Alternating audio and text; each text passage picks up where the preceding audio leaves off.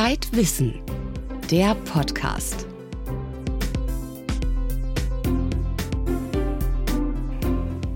Herzlich willkommen zum Zeitwissen Podcast, für den diesmal eine Altersbeschränkung von 14 Jahren gilt. Wir wollen nämlich ein paar Auszüge aus unserem Gespräch mit dem Sexualforscher Volkmar Sigusch senden. Und da geht es manchmal sehr explizit zur Sache. Unsere weiteren Themen? Erdbeobachtung. Die Europäer wollen 30 Satelliten ins All schießen, um die Erde so genau ins Visier zu nehmen wie nie zuvor in der zivilen Raumfahrt. Unser Autor Fritz Habekus war beim Start des ersten Satelliten im Weltraumbahnhof von Kourou dabei. Mosambik. In dem südostafrikanischen Land tobte viele Jahre ein schlimmer Bürgerkrieg. Auch heute noch, 20 Jahre später, leiden die Menschen unter den Folgen. Im Kampf gegen den Hunger haben jetzt die Bewohner des Dorfes Mahubo die Permakultur entdeckt. Eine Reportage von unserer Autorin Heike Janssen. Zum Abschluss unseres Podcasts wie immer die Kolumne von Anna von Münchhausen. Die Textchefin der Zeit betrachtet die Welt diesmal aus dem Blickwinkel einer Kaffeebohne. Am Mikrofon begrüßt sie Hella Kemper.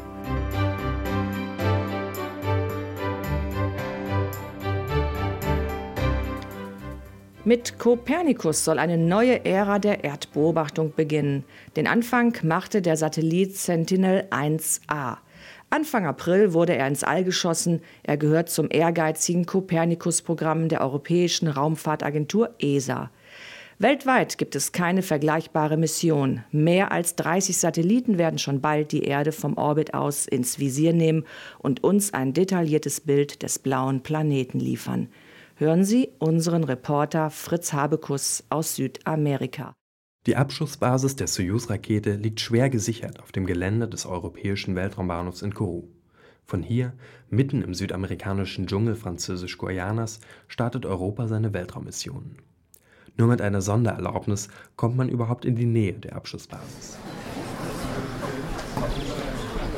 Kourou ist nur fünf Breitengrad vom Äquator entfernt. Beste Bedingungen, um Raketen in den Orbit zu schießen. Hier soll heute der Satellit Sentinel-1A ins All gebracht werden.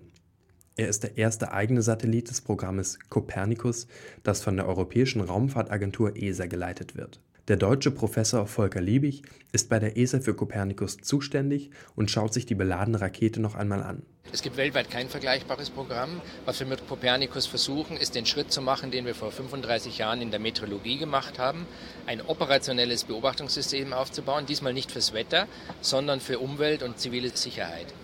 Mehr als 30 Satelliten sollen die Erde vom Allos ins Visier nehmen. Dazu liefern Bodenstationen Daten zu Luftfeuchtigkeit oder Temperatur. Zusammen ergibt sich so ein detailliertes Bild vom Zustand unseres Planeten. Die Sentinel-Satelliten liefern alle sechs Tage ein neues Bild der Erde. Einsetzen kann man die Daten auf verschiedenste Weise. Wir beobachten zum Beispiel die Ausdehnung des Eises am Pol.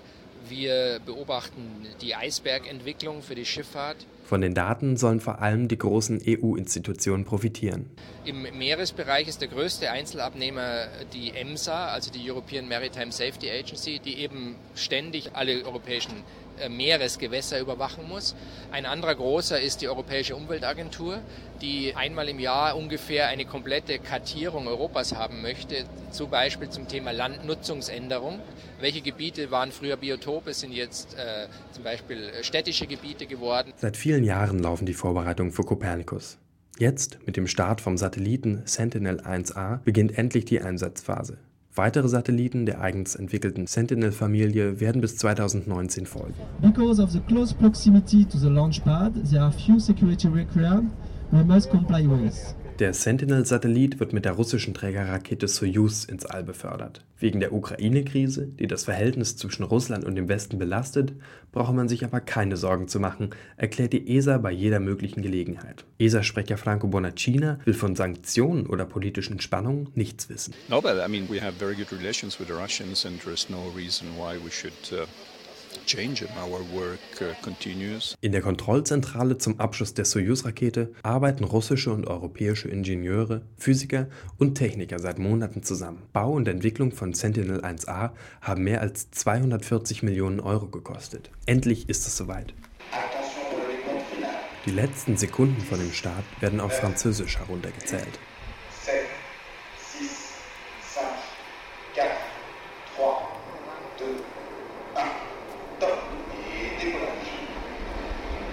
Erst Sekunden nach dem Start erreicht der Schall der fünf zündenden Raketentriebwerke die Zuschauer. Die Abschussbasis ist mitten in den Dschungel gebaut. Der Schall der steigenden Rakete bringt ihm zum Beben. Die Soyuz kämpft am Anfang heftig mit der Schwerkraft, steigt aber kerzengerade nach oben und wird schneller und schneller. Nach 8 Sekunden schwenkt sie auf die gekrümmte Bahn ein. Nach 30 Sekunden ist nur noch der Feuerschweif zu sehen. Nach 2 Minuten nur noch ein kleiner Punkt hoch am hellblauen Himmel. Gut 24 Minuten später kreist sie bereits über Australien. Jetzt erst kommt die beruhigende Nachricht aus dem Kontrollzentrum. Der Satellit ist erfolgreich von seiner Trägerrakete getrennt worden. Wie ein Schmetterling entfaltet der Kopernikus-Satellit seine Flügel, die ihn von nun an mindestens sieben Jahre durch die Schwerelosigkeit tragen werden. Bis er zum ersten Mal Bilder an die Erde liefern wird, vergehen aber noch mindestens drei Monate. Erst im Sommer wird Europa seine neuen Augen im All öffnen können. Das war Fritz Habekus vom Weltraumbahnhof in Kourou.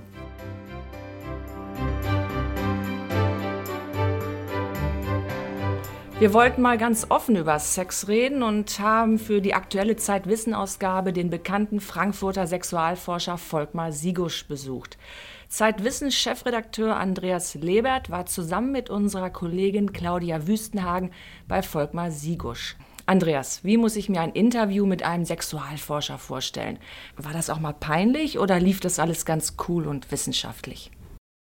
Naja, er hat uns ja in dem Raum empfangen, in dem er normal Sexualtherapie mit Paaren macht. Und deswegen war das am Anfang schon etwas merkwürdig, so saßen wir ihm ja auch gegenüber. Aber man muss sich bei ihm einen Menschen vorstellen, der vor allem ein Experte ist. Er hat ein Leben lang die Sexualität erforscht. Aus ihm spricht ein Experte und, eine große Leidenschaft für dieses Gebiet. Wir haben keine Ars Erotica entwickelt. Das ist unser Hauptproblem. Das fängt damit an, dass wir wissen gar nicht, wie wir sprechen sollen und wie wir überhaupt sprechen über dieses Feld. Wenn Sie sich mal die Wörter oder Worte, muss man da sagen, anschauen äh, in diesem Feld. Es geht los mit Scheide, Schwanz, Hodensack, Brustwarze, äh, was, was sagt man denn für Coitus? Äh, sagt man heute Poppen oder ja, was äh, Ficken sagt man da, das benutze ich eigentlich lieber nie. Eine schreckliche Sprache. Sie, Sie müssen Lateinisch reden, dann medizinisch, um ein bisschen rauszukommen, aber Sie sagen dann Schamlippen. Äh, ein, ein, Stück Spiritualität haben wir nicht zustande gebracht, wie asiatische Kulturen. Ja. Es ist alles materialisiert. Ja. ja, wir sind in einem erbärmlichen, anterotischen Zustand. Andreas Sigusch behauptet ja, dass sich die traditionellen Geschlechterrollen in Auflösung befinden. Er nennt es Liquid Gender. Was genau meint er damit? Liquid Gender heißt ja flüssiges Geschlecht. Er meint damit, dass immer mehr Menschen zwischen der Identität von Mann und Frau hin und her wechseln. Und zwar fast flüssig. Also sie können in, in einer Minute ähm, ein Mann sein, in der nächsten eine Frau. Das ist eine sehr spannende Erkenntnis, über die hat er viel gesprochen. Ich denke ja, wir sind alle polysexuell vom Vermögen her. Im Grunde können wir alles. Ja?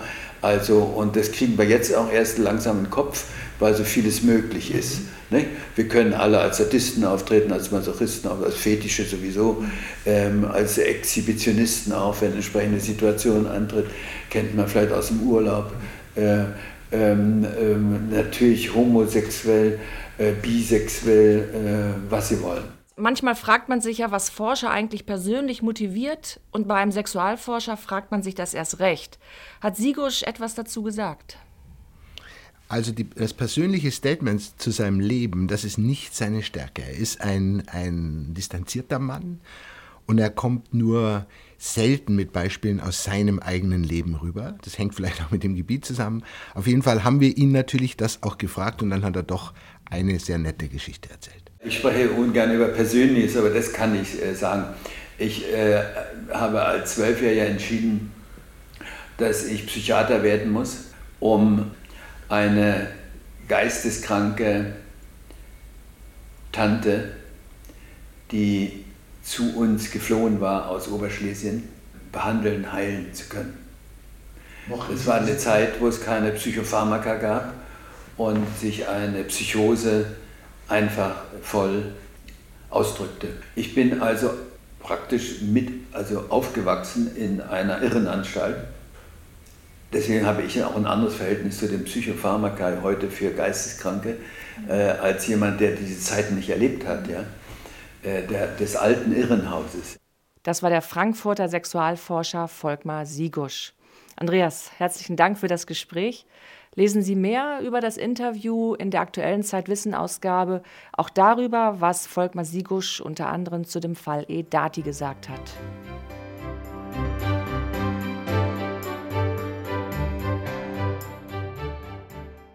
Der Bürgerkrieg in Mosambik ist seit 20 Jahren zu Ende, aber noch immer leiden die Menschen unter den Folgen. Drei Viertel der Einwohner leben auf dem Land, viele haben keinen Strom, kein fließend Wasser und zu wenig zu essen. In einem kleinen Dorf nahe der Hauptstadt Maputo haben die Menschen selbst die Initiative ergriffen, mit Hilfe einer deutschen Hilfsorganisation und des Bundesministeriums für wirtschaftliche Zusammenarbeit. Sie bebauen ihre Felder nach den Regeln der Permakultur. Unsere Reporterin Heike Janssen hat sich das Projekt angeschaut. Die Dorfküche von Mahubo ist Treffpunkt, seit es hier leckeres und vor allem gesundes zu essen gibt. Arbeiter, Bäuerinnen kommen und die Schulkinder. Gerade regnet es in Strömen und Regenwasser spielt eine große Rolle hier im Dorf. Die Stimmung ist fröhlich. Das war nicht immer so. Früher lebten sie davon, Holzkohle zu produzieren. Die Bäume verschwanden, die Felder lagen brach. Im Bürgerkrieg war das landwirtschaftliche Wissen verloren gegangen. Die jungen Leute verließen ihre zukunftslose Heimat, landeten in Südafrika in Zwangsarbeit und Prostitution, kamen mit HIV infiziert zurück zum Sterben. Die Kinder waren der Grund, etwas zu ändern. Die Dorfältesten ergriffen die Initiative. Maria da Silva ist eine von ihnen. Wir haben gehungert in der Trockenzeit. Wir mussten auf Regen warten, um Vorräte anbauen zu können. Jetzt sieht es hier aus wie in einem Paradies, ganz anders als in den Nachbargemeinden. Zwei Frauen beackern das Schulungsbeet, Bananenstauden, Papaya und Cashewbäume, ein Entengehege, Rauke, Basilikum, Klettergurken. Die Pflanzen stehen in der feuchten Hitze durcheinander, viel Unkraut. Die Unordnung hat System. Die Pflanzen sind so kombiniert, dass sie einander schützen und stärken. Dünger ist überflüssig. Permakultur heißt das Zauberwort, ein ganzheitliches Konzept, das Ernährung, biologischen Anbau und das soziale Gefüge umfasst. Eine Lebensphilosophie, die funktioniert wie natürliche Ökosysteme. Ahmad Ali Sharif leitet das Projekt. Uh, permaculture is an ecological design science. Permakultur, das ist ökologisches Design, eine nachhaltige Gemeinschaft. Alles ist verbunden wie ein Spinnennetz. Der Output einer Funktion ist gut für eine andere Funktion. Kein Abfall, alles wird wiederverwendet. Eine ausgewogene Ernährung ist die Basis. Die Proteine, und darauf ist Sharif besonders stolz, liefern 25.000 Tilapis, besonders widerstandsfähige Süßwasserfische, in einem künstlich angelegten See. Durch natürliches Gefälle läuft Regenwasser hinein. Schilf stabilisiert die Ufer, Seerosen schützen vor Austrocknung. Der See dient zugleich der Bewässerung der Felder. In Mahubo können die Menschen das Grundwasser nicht nutzen, es ist versalzen. Das beweist, dass jede Gemeinde eigenes Wasser haben kann. Hier fallen nur 700 Milliliter Regen und es geht dennoch. Ein paar Kilometer weiter bauen die Farmer in der Trockenzeit Kartoffeln, Zwiebeln und anderes Gemüse an. Hier gibt es einen natürlichen Stausee, der erweitert und verstärkt wurde. Carlos Magnates, Projektleiter von Redekame, einer einheimischen Organisation, die für die Deutschen das Projekt umsetzt. This water is used by the farmers in the 80 Farmer haben hier einen Acker, 400 Leute, die Familienmitglieder eingerechnet. Sie teilen Werkzeug und Wasser. Sie können jetzt auch in der Trockenzeit anbauen. Die Kinder lernen besser, seit sie ausgewogen ernährt werden, erzählen die Lehrer.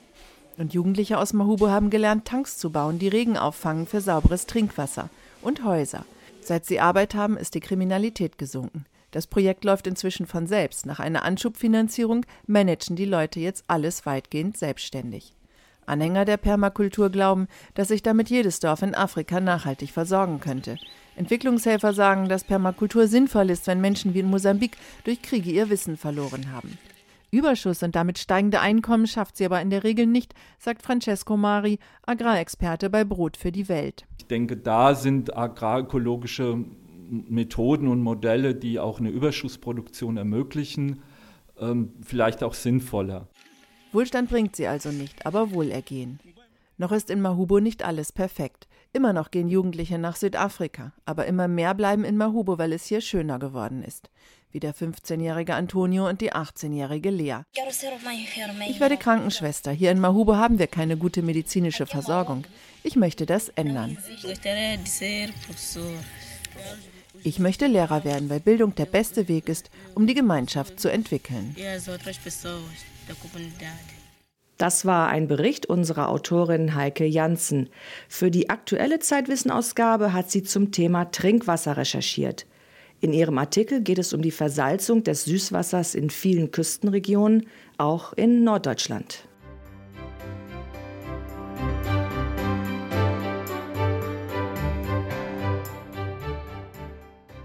Zeit, die Perspektive zu wechseln. Unsere Kolumnistin Anna von Münchhausen hat sich dieses Mal in eine Kaffeebohne hineinversetzt. Niemand ahnt, was für ein großes Ego die Kaffeebohne besitzt. Welche Frucht erlebt so viel wie sie? Keine Weintraube, kein Weizenkorn. Und ein genmanipuliertes Maiskörnchen schon gar nicht. Der Lebenslauf einer Kaffeebohne rotiert zwischen kalt und brühheiß, zwischen Nässe und Heißluft, zwischen dem weit entfernten Herkunftsland Kolumbien, Kenia, neuerdings auch Vietnam, und jenem Ort, an dem sie am Ende in der Tasse landet, bei Starbucks oder Segafredo, bei Chibo oder irgendwo in Finnland, wo die Weltmeister im Kaffeetrinken leben. Aller Anfang liegt in der Tiefe, im Boden, hier ist unsere Kaffeebohne absolut anspruchsvoll.